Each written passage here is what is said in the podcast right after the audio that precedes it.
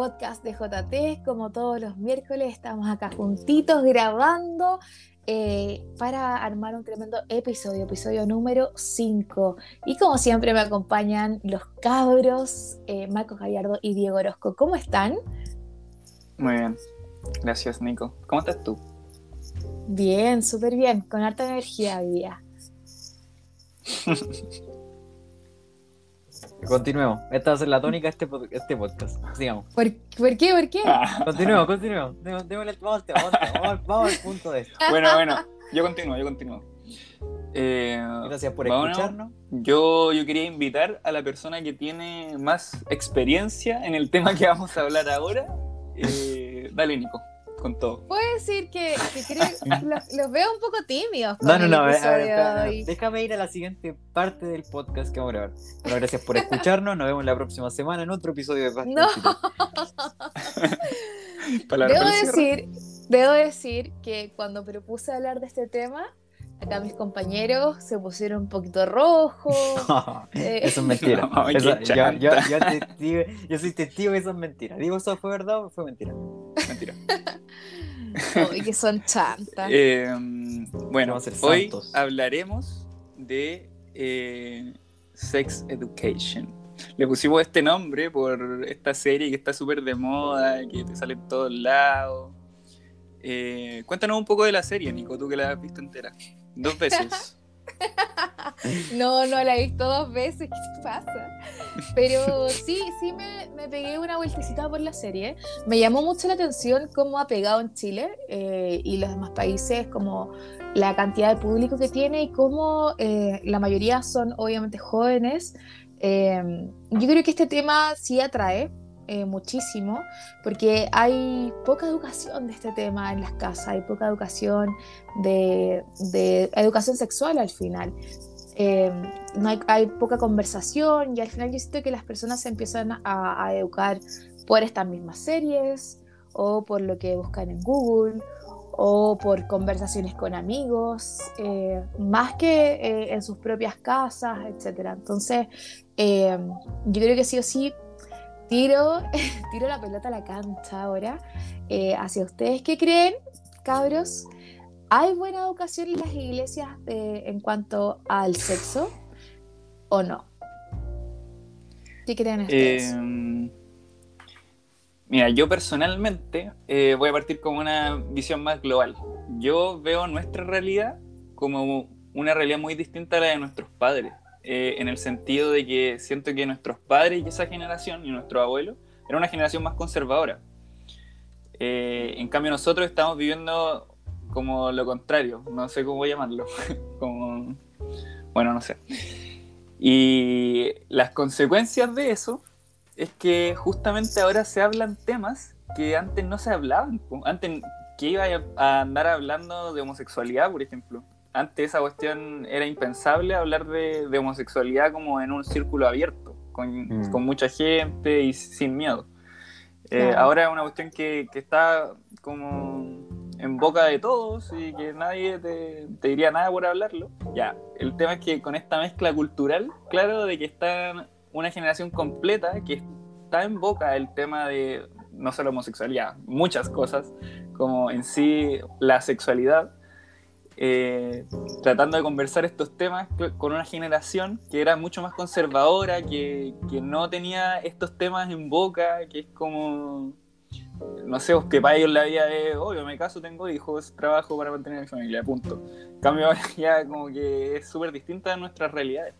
Mm. Eh, y siento que eso también se ve, esa dinámica, además de que se ve en la familia, que para mí es lo más grave, también se ve en la iglesia se ve en la iglesia que cuando, eh, cuando veis a, la persona, al pastor o al predicador, lo que sea, predicando al frente, eh, rara vez toca estos temas, porque son, son tabú en esa generación. Entonces yo los comprendo también. Ojo que eh, estoy siendo súper como a ojos cerrados, porque yo he escuchado mm. hartas veces incluso al Alfred sobre todo hablar de estos temas. Eh, quizás no irse en una profundidad enorme, pero lo he escuchado hablar. Pero a lo que voy es que no es una cuestión que esté a flor de boca, o como en boca de todos. No, yo, yo concuerdo contigo y el tema es que el problema es que cuando vivimos en una, en una sociedad donde si bien la, la, iglesia se cerró mucho a la idea de hablar de sexualidad, la familia se cerró mucho a hablar de sexualidad, ¿dónde vaya a buscar estas cosas? ¿Dónde las vaya a aprender, cachai? Onda, mayoritariamente... Sex, sex Education. En Sex Education. Ahora mismo en Netflix, temporada 3. Eh, bueno, ya nos pagaron, nos pagaron. nos, compró, nos compró Netflix. No, no. Eh, donde tu amigo, ¿cachai? Vaya a buscar esa información donde tus amigos, ¿cachai? Vaya a buscar esa, el, descubrir esas cosas con ellos. Entonces al final creo que. Eh, onda, creo que no es mi caso quizás ni, ni, el del Diego quizás, ¿cachai? No sé, tu único, pero como, ¿cachai? Eh, en Yo general... Sé único. Quiero dejarlo claro. Eh, por lo menos, ¿cachai? En mi caso no fue así, pero sí sé que mis amigos, ¿cachai? Buscaban el aprender esas cosas con sus amigos, ¿cachai? O buscarlo simplemente, como lo dijo el Nico, googleándolo. Pero creo que hay que, hay que tener, ¿cachai? Creo que tiene que haber una responsabilidad como de los padres, ¿cachai? El poder guiar eso a su hijo, si no al final se crece con una, con una mentalidad sobre la sexualidad muy errónea. Y mm. como no solo sobre el sexo, sino sobre como hay relaciones, ¿cachai? O tu propio cuerpo, pero, pero al final, ¿cachai? Tenéis que realmente buscar una guía, o sea, una guía, ¿cachai? Madura al respecto y no gente de tu edad que está con la misma incertidumbre, ¿cachai? Claro. A mí, a mí en algún momento eh, me, me, pasó, yo me acuerdo cuando estaba en el colegio, que en mi casa estos temas siempre han sido como súper abiertos, como mi mamá no le molesta absolutamente nada hablarlo, mi papá menos, eh, yo, yo soy súper preguntón también con todas las cosas. Entonces me pasaba mucho que cuando...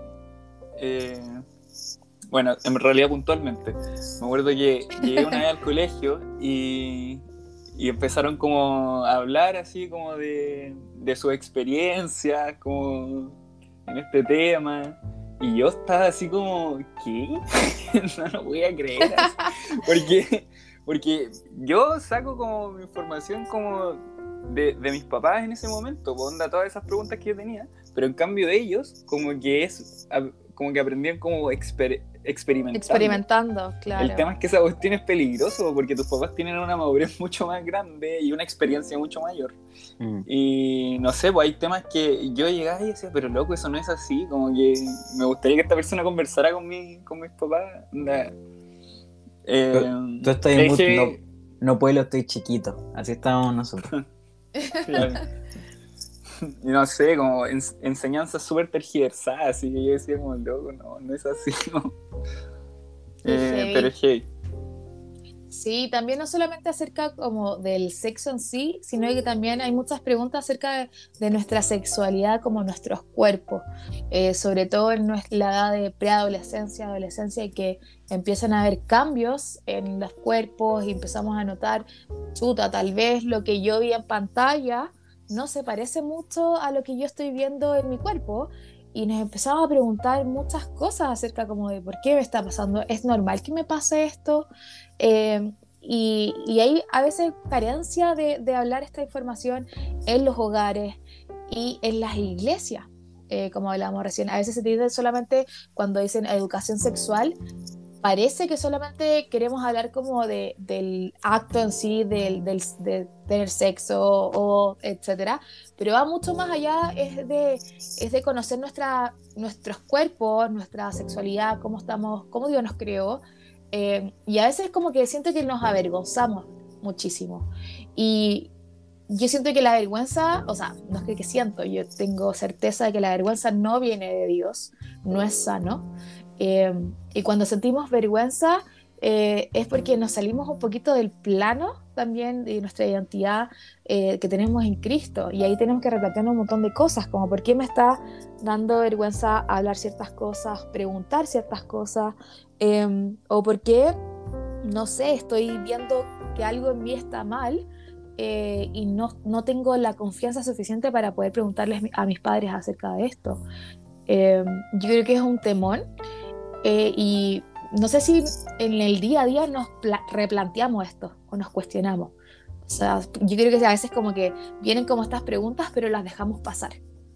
Dijimos, ya decimos como, no importa, porque me da vergüenza preguntar y sigo con mi vida con esta, y vivimos como una ignorancia en temas esto, eh, con estos temas que no van a ser para nada sanas eh, el día de mañana cuando tengamos familia. Eh, y no se va a romper esto eh, que en verdad nos hace vivir como saludables. Mm.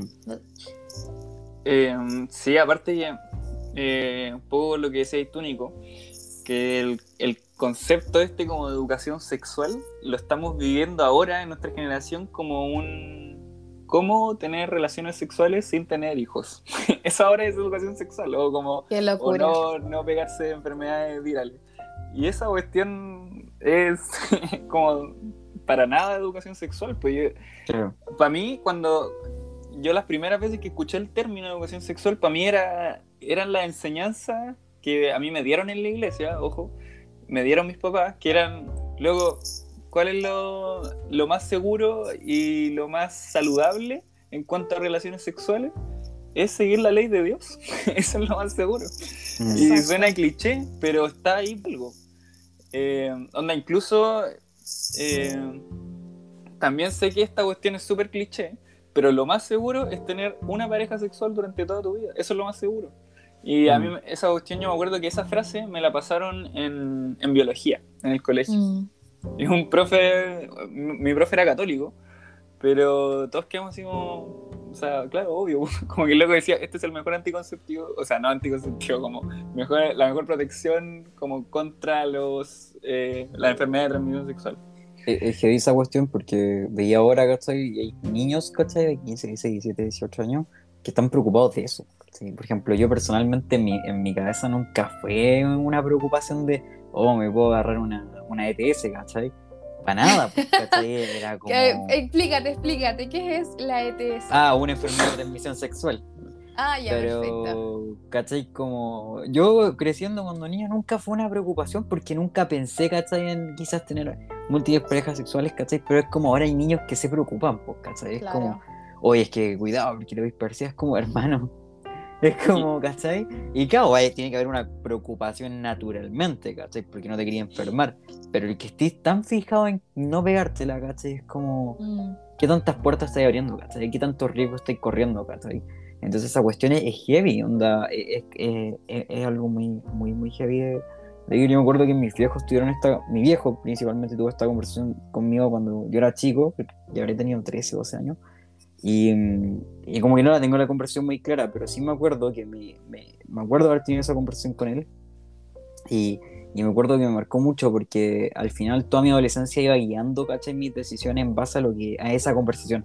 Como fue muy claro en cómo me, en cómo, en cómo me guió, fue muy claro en cómo tenía que vivir mi vida, que al final iba como manejando así, era como ya, esto no, esto no, esto no, esto no, y al final, o esto sí, esto sí, esto sí, como marcando los límites súper claros, y creo que fue una conversación súper sana, ¿cachai? Que al final me marcó, donde imagínate, tengo, ponle que 10 años después, la conversación, ¿cachai? Aún me, me resuena, no me acuerdo del momento, no me acuerdo, ¿cachai? Cómo, pero me acuerdo, ¿cachai? Los principios que me fue explicando. Y, y, y no, fue heavy, ¿cachai? Como esos fundamentos que uno tiene al final en su vida. Y al final, Exacto. al final eso es educación sexual, po. Como que el por un lado tenías esa educación sexual que te dice como ten todas las relaciones sexuales que quieras, exprésate, eh, expresa tu amor, experimenta harto para que conozcas qué es lo que te gusta. eh, es lo pero que, que ser dice la serie. Claro, Exacto, es lo que dice la serie. y, y a mí me dijeron esto en el colegio, eh, en educación sexual, en el ramo de educación sexual. Y me decían como, eh, te- haz todo lo que quieras, pero siempre con estas ciertas precauciones que te vamos a enseñar en este ramo. En cambio, por otro lado, yo tenía a mis papás, a la iglesia, también luego en la Biblia, eh, diciéndome, eh, luego esto eh, es mucho más sagrado de lo que tú, de lo que te están enseñando ahí. Claro. El- este acto es una cuestión sagrada. Por algo produce vida y por algo Dios la, la hizo de esa manera. Y por Sí. algo produce tanta confusión en, en ciertos extremos también, porque es una cuestión poderosa que, que Dios nos otorgó. Y ojo, hay que llamar al cuidado, porque últimamente la firme, como yo lo he visto y lo he conversado con Diego, onda, en la misma iglesia se estaba viviendo esta cuestión de bajarle el perfil a, vamos a decirlo de una forma romántica, cuidarse para el matrimonio. Como que de verdad se le está bajando el perfil, es como, Oye, ya Sí. te vayas a casar, pucha, si tiraste, eh, pucha, ¿cachai? Eh, arrepiente, No hay- como, Claro. pero Algo hermano, como- sí, como que de verdad se le está bajando demasiado el perfil a- al tema de tener relaciones prematrimoni- prematrimoniales. Y creo que es heavy, ¿cachai? Como, y no lo estoy hablando en el mundo, ¿cachai? Como ya hablamos de que se vive secularmente hablando, pero la misma iglesia se está viendo esta cuestión de bajarle demasiado el perfil y realmente no, no ver las consecuencias que puede traer, ¿cachai? Y, realmente creo que es una cuestión que hay que tener ojo. Hay que tener ojo con, con- qué voces estamos escuchando al respecto, con qué gente estamos escuchando para guiarnos. Hay gente madura, hay gente que ha vivido cosas, más cosas que nosotros, hay gente que realmente tiene una verdad marcada, o simplemente gente mayor que pensamos que ha vivido más cuestiones y, chao, estamos escuchando cualquier cuestión. Claro. Y una de las cosas que plantea la serie, de hecho, que está en Netflix, no la estamos haciendo para nada publicidad, todo lo contrario. Hay que dejar de mencionarla, yo creo. No, es también derribar estas Le normalizaciones. gusta la serie. No, no, no, no. ¿Cómo se llama el personaje principal? ¿Cómo se llama el personaje principal? Otis. Dios mío, me- pero no me gusta. No, no, no. Una de, lo que estaba diciendo Diego recién es que hay una escena que a mí me llamó mucho la atención. Yo siempre veo estas cosas y las analizo, obviamente, en Cristo y digo, wow, acá hay una normalización. Es, eh, ponen una escena donde una profesora, supuestamente, y una directora súper rígida que viene a imponer sus reglas, eh, pone como opción el eh, realmente el guardarse, el no tener como relaciones libres, etcétera, y lo plantean como algo súper arcaico, como alguna imposición y como algo súper feo. Eh, y dije, wow, semáforo a luz roja, al tiro, o sea, con este tipo de cosas. ¿Por qué? Porque estoy como que lleva a normalizar el tener el sexo libre y el como el conocerte de esta forma y wow, eso lleva consecuencias horribles. Entonces, eh, a ver, ¿qué estamos poniendo por verdad? La palabra de Dios, que fue Dios mismo quien nos creó y quien nos dice qué es lo mejor para nosotros, para nuestros cuerpos, en nuestro diseño, o este tipo de series. ¿En dónde nos estamos educando? Para mí el semáforo rojo hoy es, te estás educando en Sex Education, en una serie de Netflix, te estás educando con el porno todas las noches, te estás educando con Google, con cosas, o realmente estás buscando a Dios eh, y estás buscando la educación en esto hoy y en tus casas con tus, con tus papás, que debería ser el lugar más seguro que debería tener cada joven hoy. Eh, así que está para mucho para pensar eh, los que están escuchando ahora. Eh, y vamos a tener una preguntaza acerca de este tema ahora mismo porque tenemos una invitada sorpresa. La invitada al día de hoy es alguien que hemos estado hablando en los episodios, ha salido en, en boca en boca en algunos comentarios y es la tía Keka. Qué hermoso Uh. poder tener a una mamá ahora mismo. ¿Cómo estás? Hola Nico, bien, bien. Aquí feliz de estar con ustedes y, poder estarlos viendo, ¿no? Escuchándolos tanto, tanto tiempo. Hoy día veo que las voces tienen caras y son tan lindas como las voces. Linda tía. Tía, estamos hablando de Sex Education, un tema, eh, educación sexual en verdad. Eh, y estábamos hablando recién que el lugar más seguro donde cada chico debería eh, educarse es en los hogares, en sus casas, con sus papás. Eh, y el Diego recién nos contaba que en verdad en su casa este tema siempre fue muy abierto, eh, es, fue muy sano, siempre se conversaba. eh. ¿Qué le diría a ustedes, a los jóvenes que nos están escuchando hoy, para que no tal vez no se atreven a tener este tipo de conversaciones con sus papás porque tal vez les da vergüenza o no tienen la suficiente confianza? Oye, lo primero, Nico, decirte que una de las cosas para las que uno se prepara toda la vida, y cualquiera que sea padre y me está escuchando en este minuto, o incluso los jóvenes que son un poquito mayores que los que, que los que están acá escuchando, es el minuto en que va a venir tu hijo y te va a preguntar sobre sexo. De hecho, muchas películas lo muestran ¿ah? a los papás como preocupados cuando son bebés y están preparándose eh, para qué le van a contestar en ese minuto. Qué pena, qué pena cuando ese minuto nunca llega. Es como, como cuando has soñado esos misterios de la vida y quieres eh, llegar al minuto en que te vas a casar y vas a usar un vestido precioso, no sé qué. Qué pena cuando ese minuto no llega. Qué pena cuando tu hijo no, no, no quiere llegar a ese minuto y no, nunca te pregunta haberte preparado para qué. Eh, yo la verdad, Nico, pienso que una de las grandes mentiras que nos ha puesto la publicidad, y creo que hay una mente maquiavélica detrás, ya lo sabemos los cristianos, es que el sexo evoluciona. Si tú ves las frases Wow. publicitarias, todo por ahí te habla de la evolución del sexo, la evolución de la sexualidad, la evolución del sexo. Y creo que eso no es nada más que para que eh, los jóvenes piensen que la visión que los padres tienen sobre el sexo es una visión obsoleta, una visión que ya pasó. Porque si evoluciona, claro, no está en lo moderno, mi papá o mi mamá es del siglo pasado, no sabe lo que yo estoy sabiendo hoy día. Bueno, mentiras. ¿Y, y, y, y- por qué? Porque a mí siempre me ha intrigado mucho el, el sexo, ¿ah? y me intriga en demasía porque es como, Dios, ¿por qué nos hiciste parte de tu creación? Imagínate que a través de un, de un acto tan misterioso, tan hermoso, eh, Dios nos hace parte de la creación. Desde ahí puede nacer un Mm. hijo, desde ahí puede ser traspasado su gen hacia la próxima generación.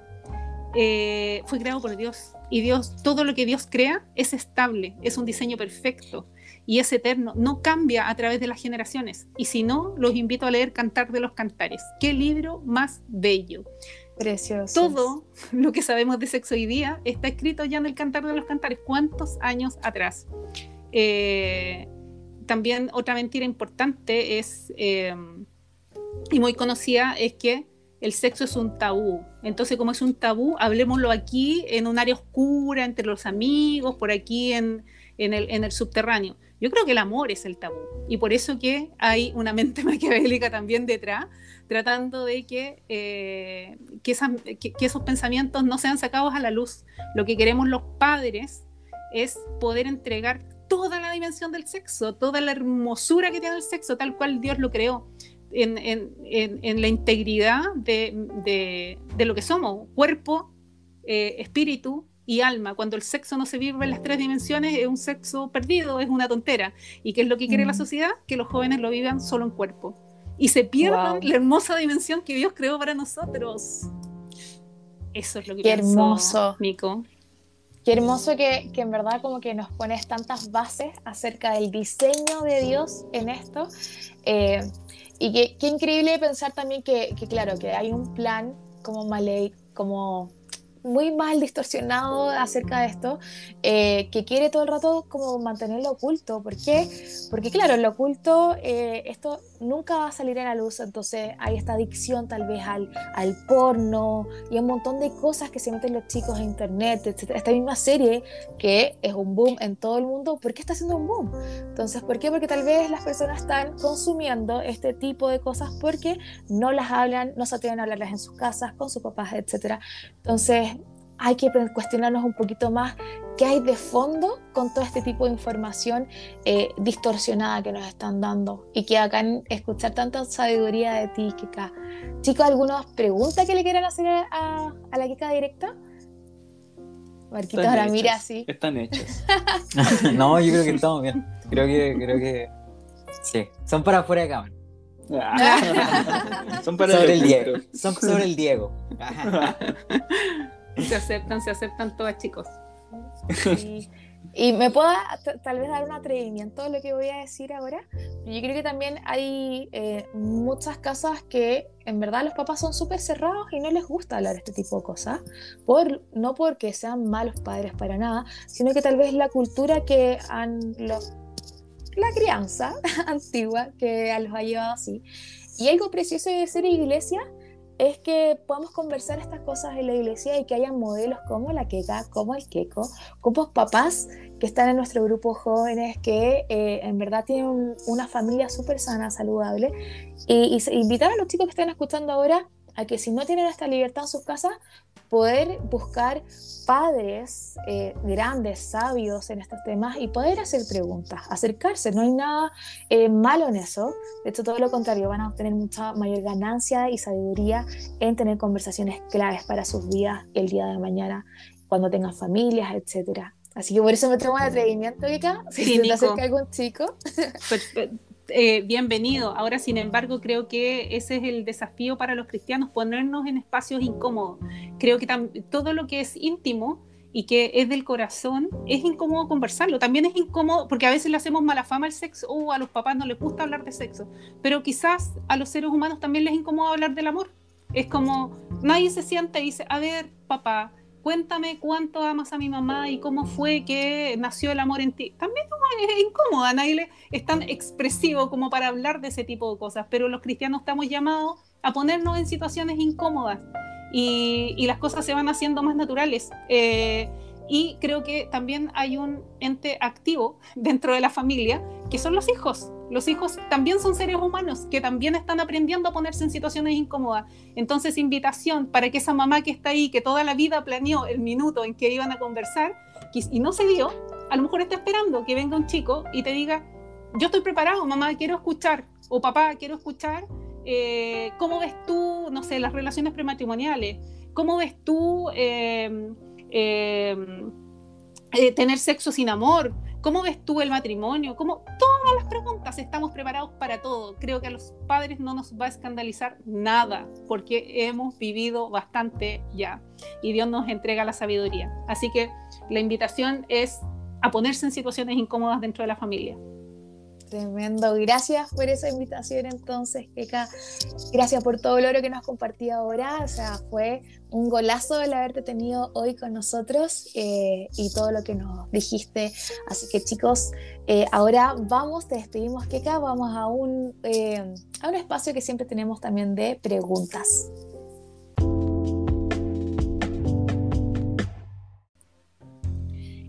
Cabro, ya estamos con las preguntas de Instagram, como siempre recibiéndolas por ahí, pueden participar cada semana. Eh, y la primera dice así, dice, ¿es lo mismo ir a la iglesia que juntarse con amigos cristianos? ¿Qué piensan? Yo considero que no, claramente. Por ser tan duro. No es lo mismo. No. No, es lo mismo. Eh, y, creo que hay varios aspectos. Si bien las personas, si bien, ¿cachai? Eh, la iglesia no es la institución en sí, sino el cuerpo. Eh, creo que hay algo muy diferente de simplemente juntarse con amigos cristianos a, efectivamente congregarse. Eh, Pablo nos llama a congregarnos.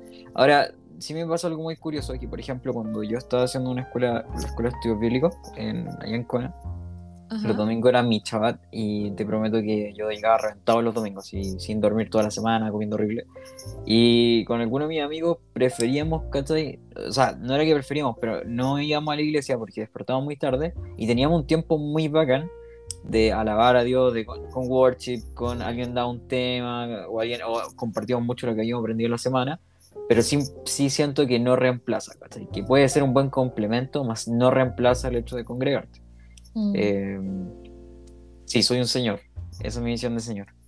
No, y aparte, aparte que en la iglesia tenéis posibilidades de conocer gente que no son tus amigos y que, no sé, por ejemplo, son mayores que tú y no hablaríais con ellos fuera de un contexto de iglesia, que yo creo que también perderíais mucho al juntarte como solo amigos, porque claro, eh, si te juntáis con amigos cristianos, eh, estás haciendo iglesia, efectivamente porque por la palabra, la iglesia eh, no un edificio, sino que eh, las personas que, que, asisten, básicamente, el cuerpo de Cristo, esa es la iglesia. Eh, sin embargo, el asistir, como decía el Marcos, te da ese plus, que no solamente te juntáis con tus amigos, porque no, en tu vida no vas a estar solamente rodeado de tus amigos. Claro.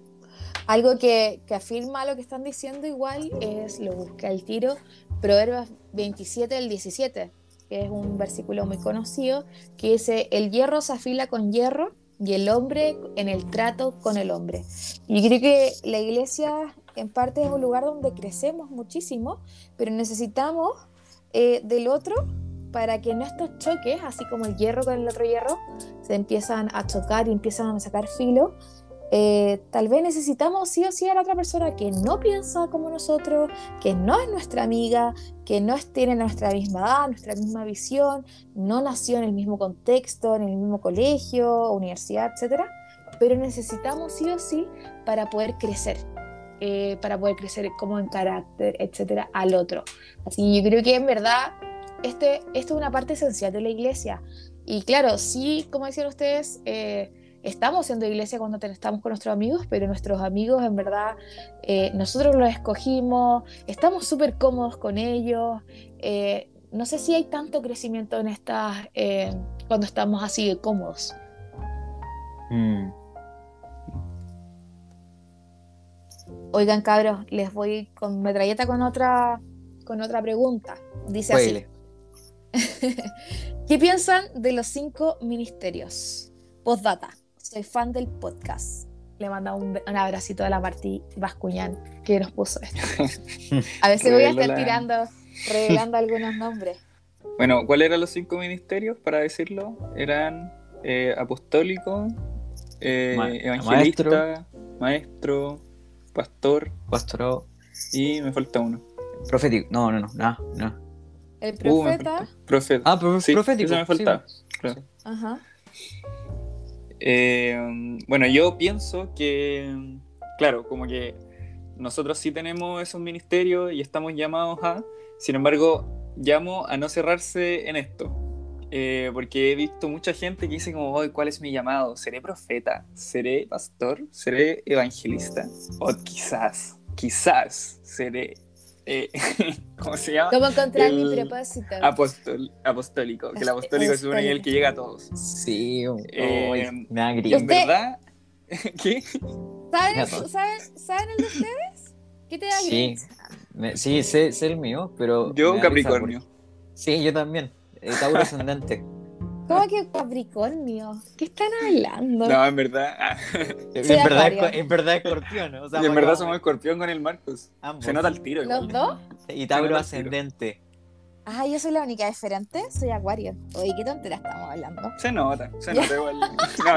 No, No, no, no hizo falta preguntarte.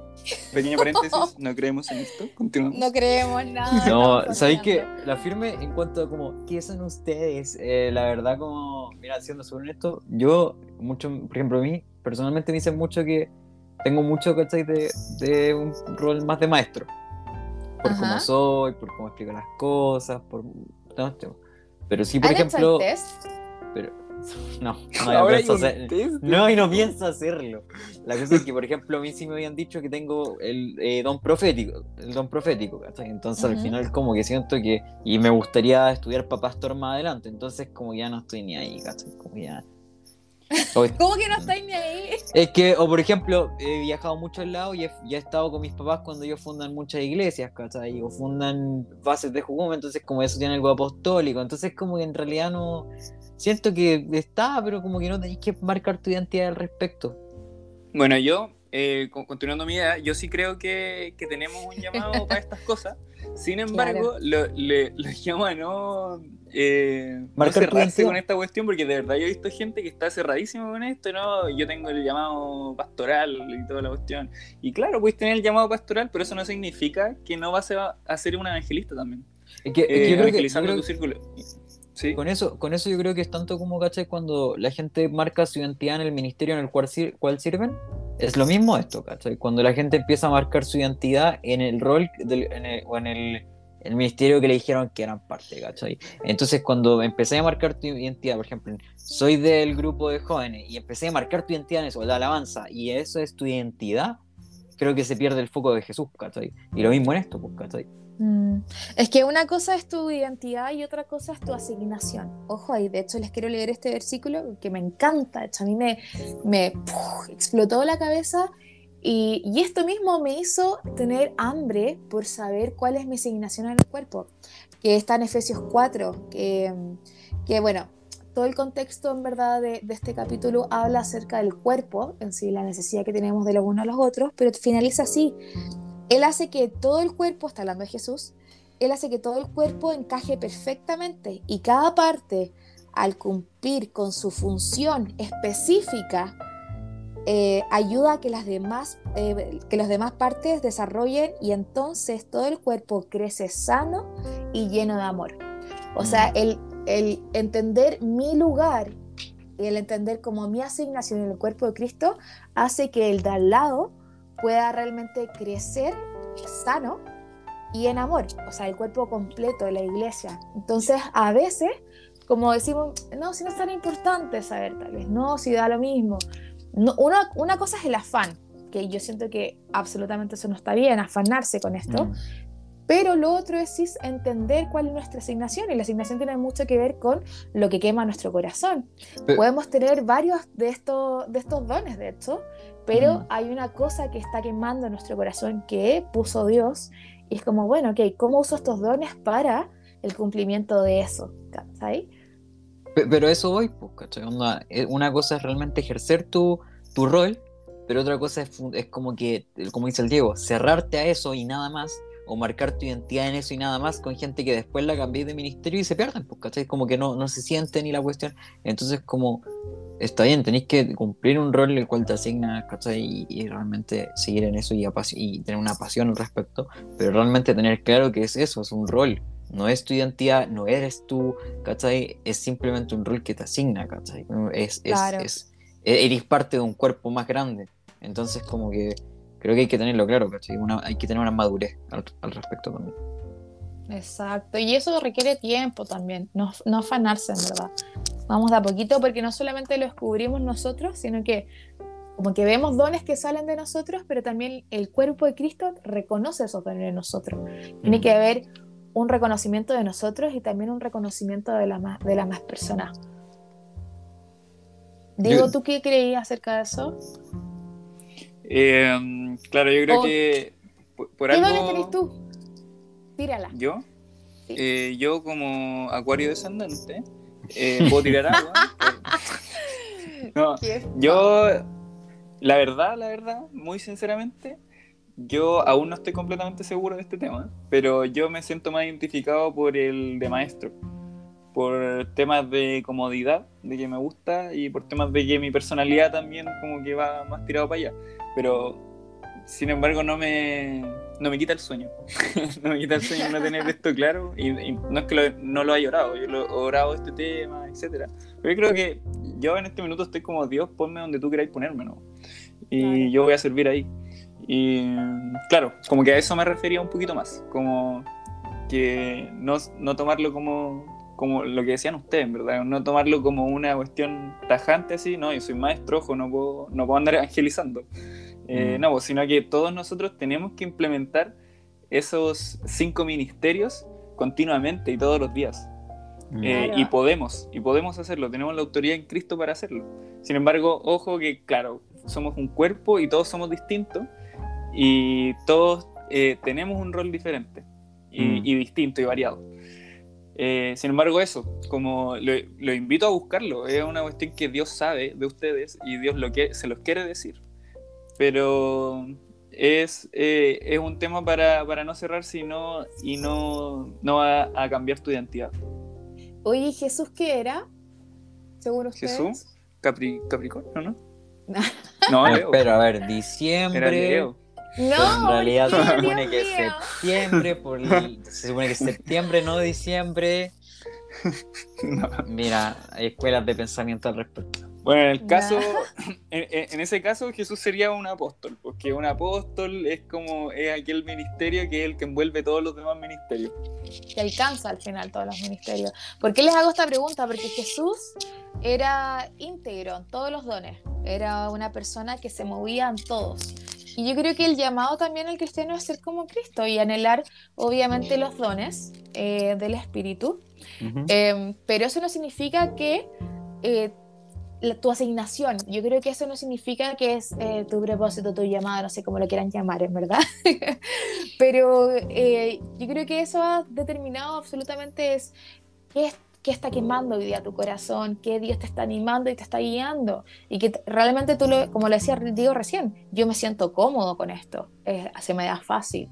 Ok, ahí Dios está eh, poniendo como un peso mayor y con ma- mayor ligereza en tu vida que tal vez con otras personas que se mueven si los ponéis eh, como maestro enseñando. Entonces, eh, el llamado es eso, anhel- anhelar a todos los, yo creo que los ministerios, los cinco, pero también descubrir cuál es nuestra asignación en el cuerpo. Claro. Así que eso, eso, cabros. Oigan, se nos pasó el tiempo volando. Este episodio estuvo increíble. Así que, palabras para el cierre. Eh, Eh, em- em- em. mis, mis palabras para el cierre es grande mamá, grande, grande tía Keka. Serían mis palabras para el cierre. Cuando escuches este podcast, mamá, te quiero mucho. Adiós. Eh, no, en serio, estuvo bueno el episodio. Eh, y no, gracias por compartir, gracias por apoyarnos. Lo esperamos la próxima semana con un gran invitado o invitada. Y dejen No, de ver por- esa serie, dejen de ver esa dejen, serie. dejen de ver Sex Education, eh, por favor. Eh, Dejen de ver porno también. Oh, la tiré así corta. ¿Por qué miráis al Marco? Oye, ¿qué? No era absolutamente no Es que- necesario. Escribió, escribió Diego en el, en el, en el tema, dijo, voy a escribirle un palito al Diego, me mandó eso por interno. Dijo, de verdad, te, voy a mandarle un palito al Diego y la tiró, increíble. Bueno, aprovechamos No. de exponer a la Nico aquí mismo. Sí, Una vez con- vamos a contar la historia del viernes. ¿La historia del viernes sale? No. ¿Cuál es la historia del viernes? Amiga, sabemos toda la historia del viernes. Ah, No, no, chuta, no. No, no. Ya. La fruta, ya da lo mismo. No, pero ¿Vamos ¿por a qué? cerrar? Ya, Vamos a cerrar con la fruta de este episodio entonces. Eh, chicos, sí, sí, eh, busquen en verdad fuentes sanas de información en esto.